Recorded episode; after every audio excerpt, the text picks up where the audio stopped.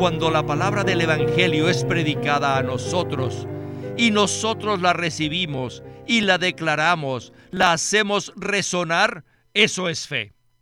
La palabra se convierte en fe. La palabra que sale de la boca del predicador es el Evangelio. Cuando la palabra entra en nuestra boca y sale de nuestra boca, se convierte en fe. Bienvenidos al estudio Vida de la Biblia, un programa radial compuesto de segmentos del ministerio hablado de Witness Lee, que se centra en el disfrute de la vida divina conforme a lo revelado en las Santas Escrituras. Los invitamos a que visiten nuestra página de internet radiolsm.com y allí podrán escuchar gratuitamente todos los programas radiales del Estudio Vida radiolsm.com.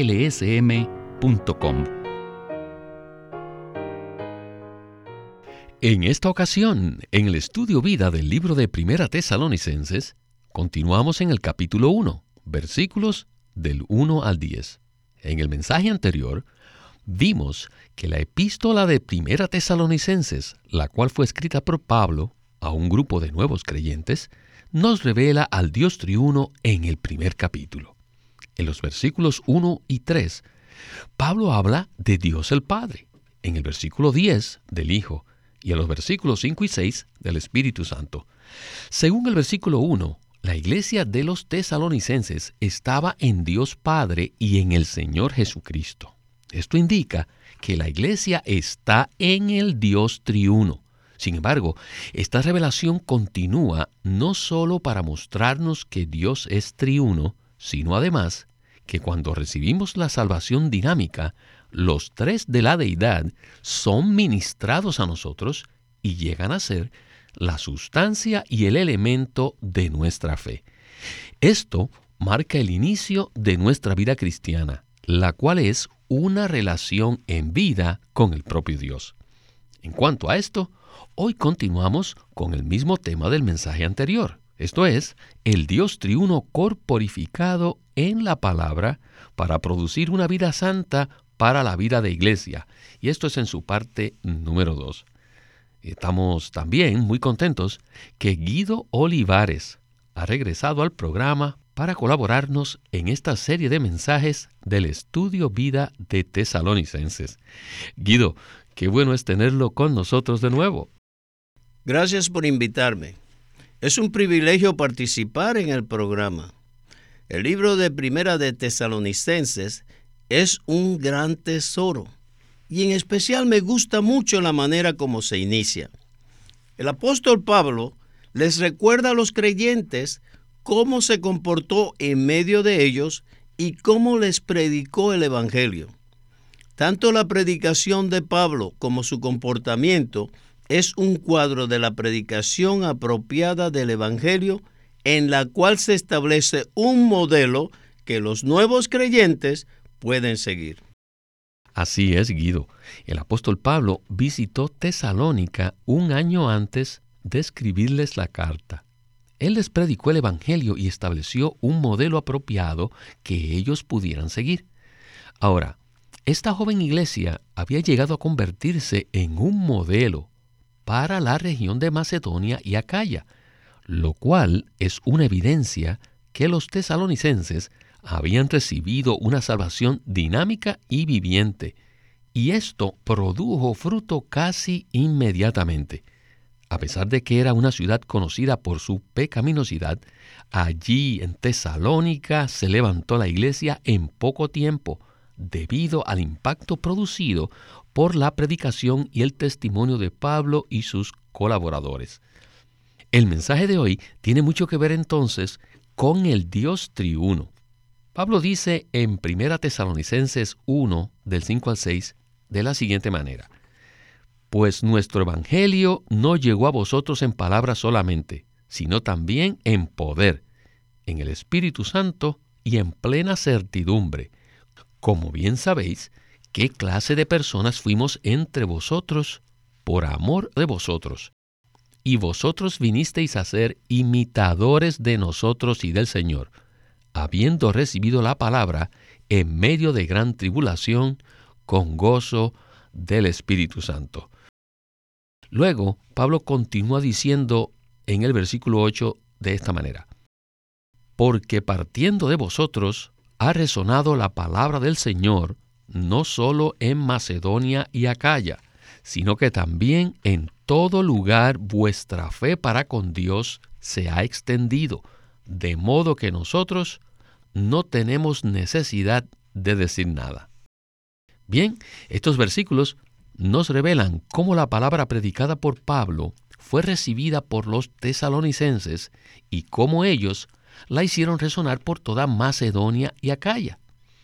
Creo que con esto estamos listos para el primer segmento del mensaje y así escuchar a Witness Lee y el estudio vida de Primera Tesalonicenses. Adelante. Pablo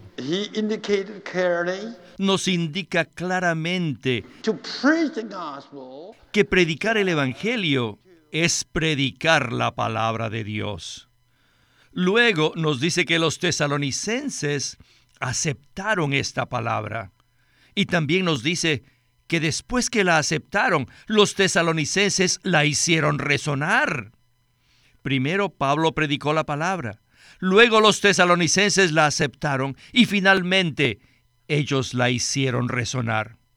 Así que la palabra fue predicada, aceptada y resonada.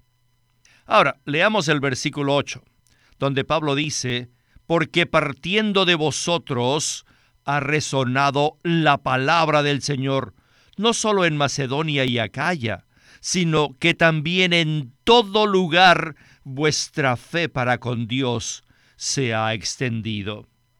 Según el contexto de este versículo, podemos ver que la palabra del Señor y la fe para con Dios son frases sinónimas. ¿Y qué significa esto? ¿Qué es la fe? ¿Cómo podríamos definir la fe? Es muy difícil dar una definición satisfactoria, pero al examinar estos versículos cuidadosamente podemos ver lo que es la fe. En primer lugar, la fe se relaciona con la palabra que nos es predicada a nosotros. En segundo lugar, se relaciona con que recibamos la palabra y la hagamos resonar. Esta clase de palabra es fe. Cuando la palabra del Evangelio es predicada a nosotros y nosotros la recibimos y la declaramos, la hacemos resonar, eso es fe. La palabra se convierte en fe. La palabra que sale de la boca del predicador es el Evangelio. Cuando la palabra entra en nuestra boca y sale de nuestra boca, se convierte en fe. Hay unos pocos versículos en el Nuevo Testamento que relacionan la palabra con la fe. Pablo les predicó a los tesalonicenses, ellos aceptaron esta palabra y luego la hicieron resonar por toda Acaya y Macedonia. Le pregunto, ¿esto está relacionado con la fe? ¿No es así? Cuando la palabra viene a nosotros, trae consigo todas las cosas en las cuales creemos. Por eso se llama la palabra de fe. El contenido de esta palabra es la fe cristiana. En otras palabras, cuando nosotros recibimos el Evangelio, recibimos todas aquellas cosas en las cuales creemos. Al recibir estos elementos en nuestro ser, se produce una fe subjetiva, la cual nos hace recibir aquellas cosas en las que creemos. Luego, estos elementos llegan a ser nuestra fe. Cuando hablamos a otros, esta fe sale de nosotros. Entre más hablamos lo que hemos recibido, más se fortalece nuestra fe. Creo que todos podemos testificar esto, basados en nuestra propia experiencia. Si solo escuchamos el Evangelio y lo recibimos, eso nos afecta hasta cierto punto. Sin embargo, si lo hablamos, el efecto es que somos fortalecidos en las cosas que nos han sido predicadas. Recientemente tuve la oportunidad de predicarle el Evangelio a un joven universitario, quien recibió al Señor de una manera maravillosa.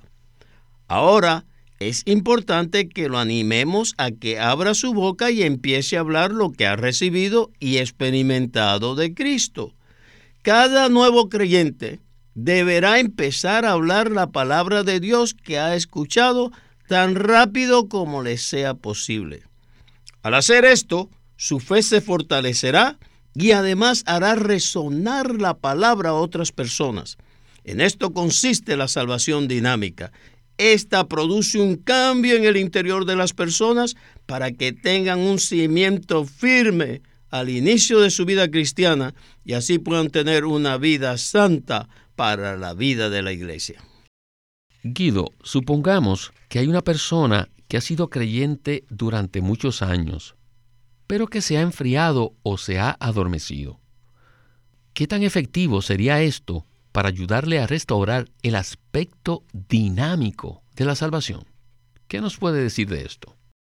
Eso sería muy efectivo. Si esa persona recibe la palabra de la Biblia que le predican con un espíritu abierto y ejercitado, y luego la comparte con otros, esa persona será ayudada grandemente. Supongamos que ese creyente lee en la Biblia que Cristo murió por nuestros pecados. Luego él puede repetir y decir, Señor, gracias, tú moriste por mis pecados. Hoy soy salvo debido a que tú llevaste mis pecados a la cruz. ¿No creen que esto causaría un gran cambio? Por supuesto que sí. Eso produciría y fortalecería su fe. Gracias, Guido.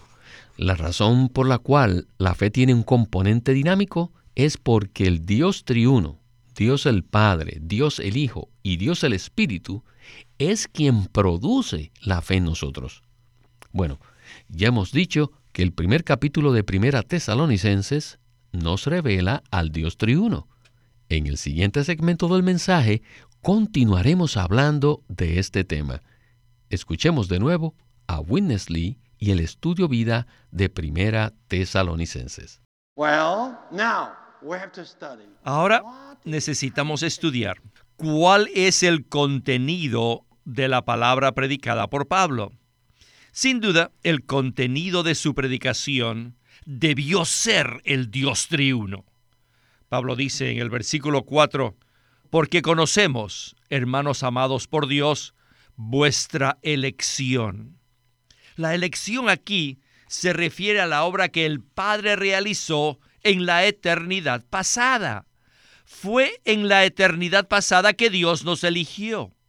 Luego dice en el versículo 10, y esperar de los cielos a su Hijo, y después a Jesús, quien nos libra y después en el versículo 5 dice que el Evangelio que predicaron vino en poder y en el Espíritu Santo.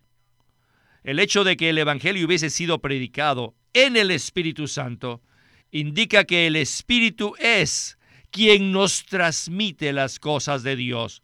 Por tanto, Dios el Padre nos escogió, Dios el Hijo efectuó la redención para librarnos y Dios el Espíritu nos transmite todas las cosas divinas. Este es el contenido de la palabra que Pablo predicó como evangelio. El evangelio apropiado es simplemente la palabra divina, en la cual el Dios triuno está corporificado. Y en este evangelio se proclama lo que el Padre hizo, lo que el Hijo realizó y lo que el Espíritu ejecuta cuando creemos y aceptamos esta palabra y la recibimos, esta palabra se convierte en la fe. Y la fe tiene dos aspectos, el aspecto objetivo y el aspecto subjetivo. La fe objetiva denota las cosas en las que creemos, mientras que la fe subjetiva se refiere a nuestra acción de creer. Y por medio de esta fe somos regenerados, nacemos de Dios y se da inicio a una relación de vida entre nosotros y Dios. Y no solo eso, además mediante esta fe somos puestos en Cristo. Anteriormente estábamos fuera de Cristo, pero ahora por medio de esta fe estamos en Cristo. ¿Pueden ver esto? En esta nueva vida tenemos una relación de vida con Dios y tenemos una unión orgánica con Cristo. Mediante esta relación de vida y esta unión orgánica, empezamos nuestra vida cristiana. Aleluya.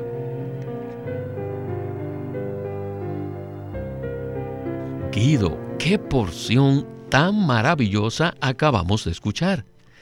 Tan solo con esa porción podemos elaborar dos o tres mensajes.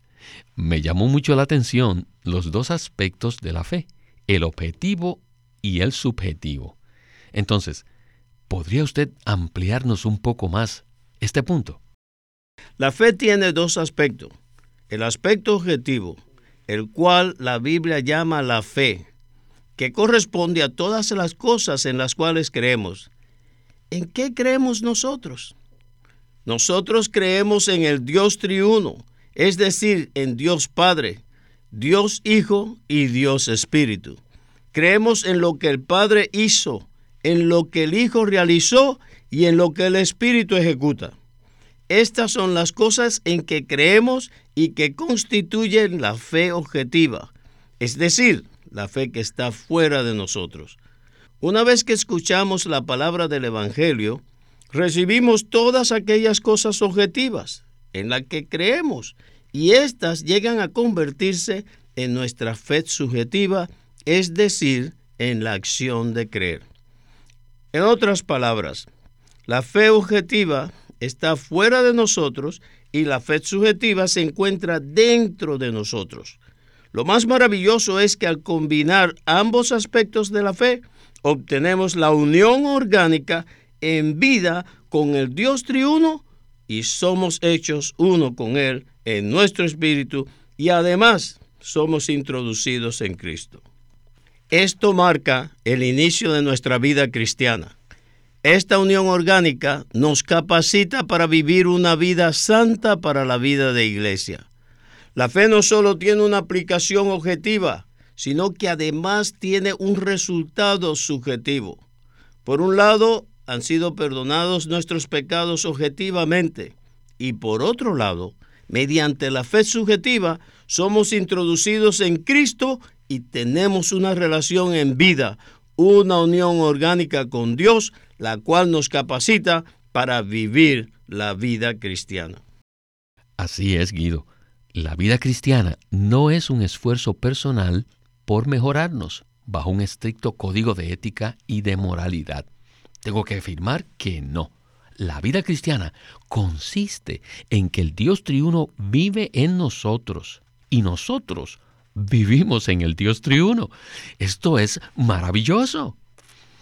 Bien, regresemos por última vez con Winnesley, quien nos hablará un poco más acerca de este tema tan precioso.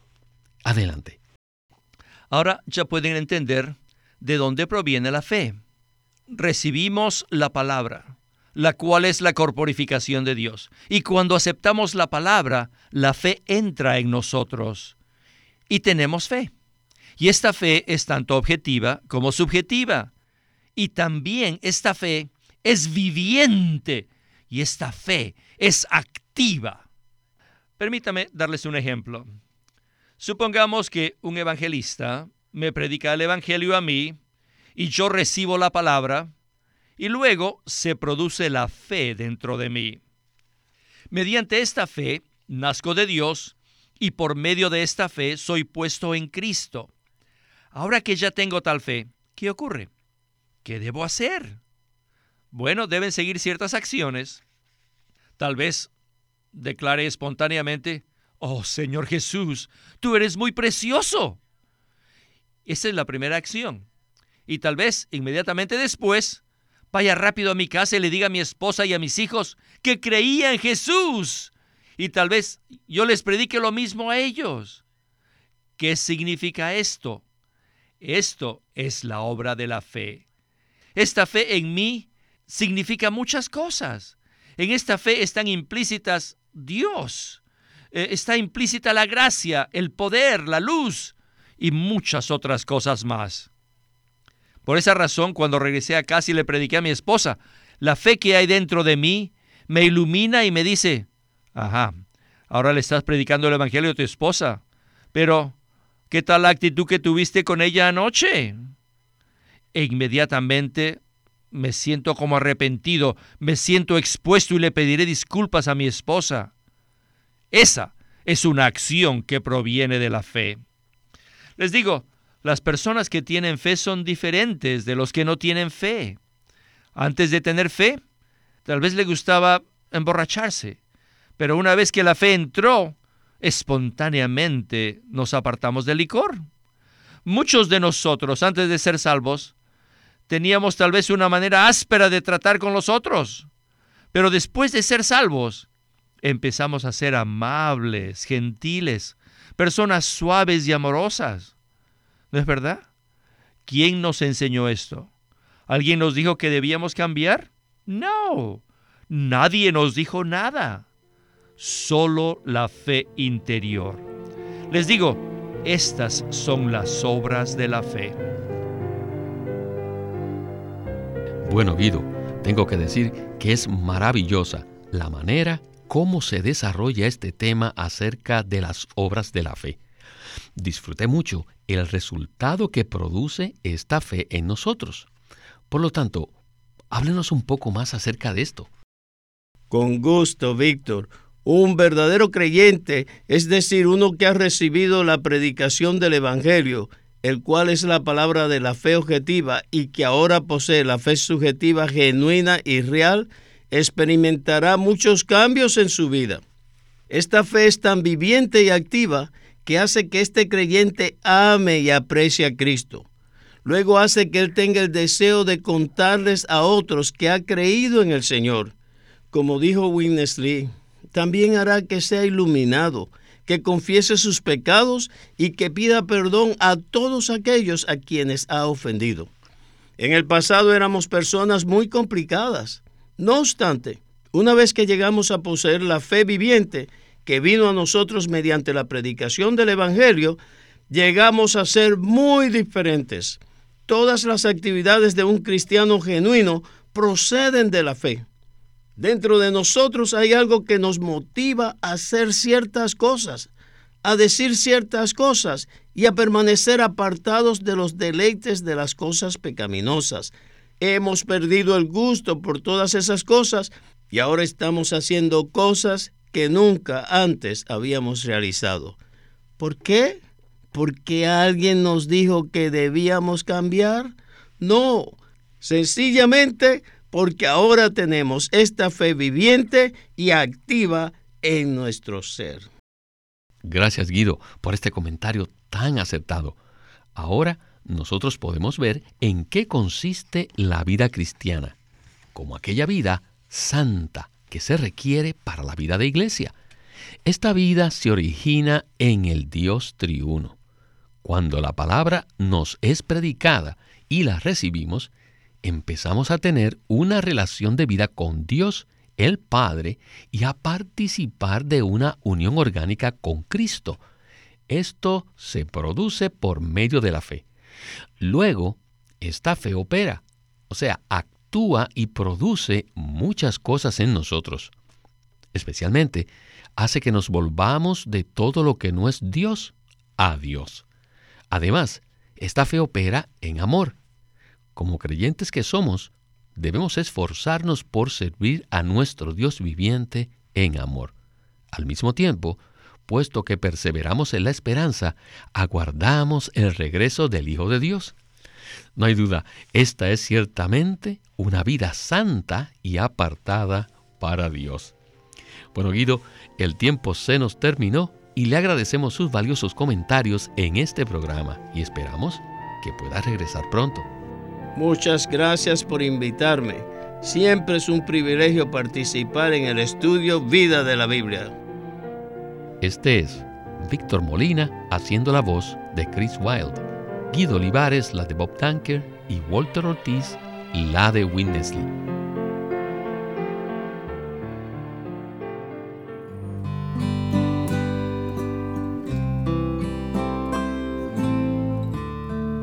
Living Stream Ministry presenta el libro titulado El misterio de Dios y el misterio de Cristo En Efesios 1, del 9 al 10, habla que Dios quiere darnos a conocer el misterio de su voluntad. En el capítulo 3 dice, y de alumbrar para que todos vean cuál es la economía del misterio escondido desde los siglos en Dios. El capítulo 5, versículo 32 dice que grande es este misterio, mas yo digo esto con respecto a Cristo y la iglesia. Colosenses 2.2 nos habla de un misterio que es el misterio de Dios. Y Primera de Timoteo 3:16 también menciona otro misterio que es el misterio de la piedad. Hay muchos misterios en la Biblia, pero ¿qué cosa es el misterio de Dios y el misterio de Cristo? Estas frases y palabras en la Biblia nos dan la clave para entender la revelación que esconden las escrituras. Por eso les recomendamos este libro, El misterio de Dios y el misterio de Cristo, por Witness Lee. Queremos animarlos a que visiten nuestra página de internet libroslsm.com. Allí encontrarán los libros impresos del Ministerio de Watchman Nee y Witness Lee, la Santa Biblia versión recobro con sus notas explicativas y también encontrarán folletos, himnos, varias publicaciones periódicas y libros en formato electrónico. Por favor, visite nuestra página de internet libroslsm.com. Una vez más, libroslsm.com. Queremos presentarles la versión recobro del Nuevo Testamento. ¿Y por qué tenemos esta versión recobro? Debido a que a través de los siglos el Señor ha recobrado muchas verdades de su economía entre los hombres. Desde los días de Martín Lutero en particular, este recobro ha progresado constantemente a partir de la justificación por fe, la cual fue recobrada en esos tiempos, hasta la verdad de experimentar la iglesia, el cuerpo de Cristo, vista y disfrutada por muchos cristianos hoy, este recobro ha sido como un hilo dorado que une la iglesia en el tiempo. Las verdades recobradas y la herencia de los creyentes deben ser poseídas y disfrutadas por todos los creyentes hoy día. El Nuevo Testamento versión recobro reúne en un solo tomo todos estos aspectos notorios del recobro de la verdad y la experiencia de la vida cristiana. Ojalá que todos ustedes puedan tener acceso a conseguirse una versión recobro del Nuevo Testamento. Llámenos a nuestro teléfono gratuito 1-800-810-1149. 1-800-810-1149.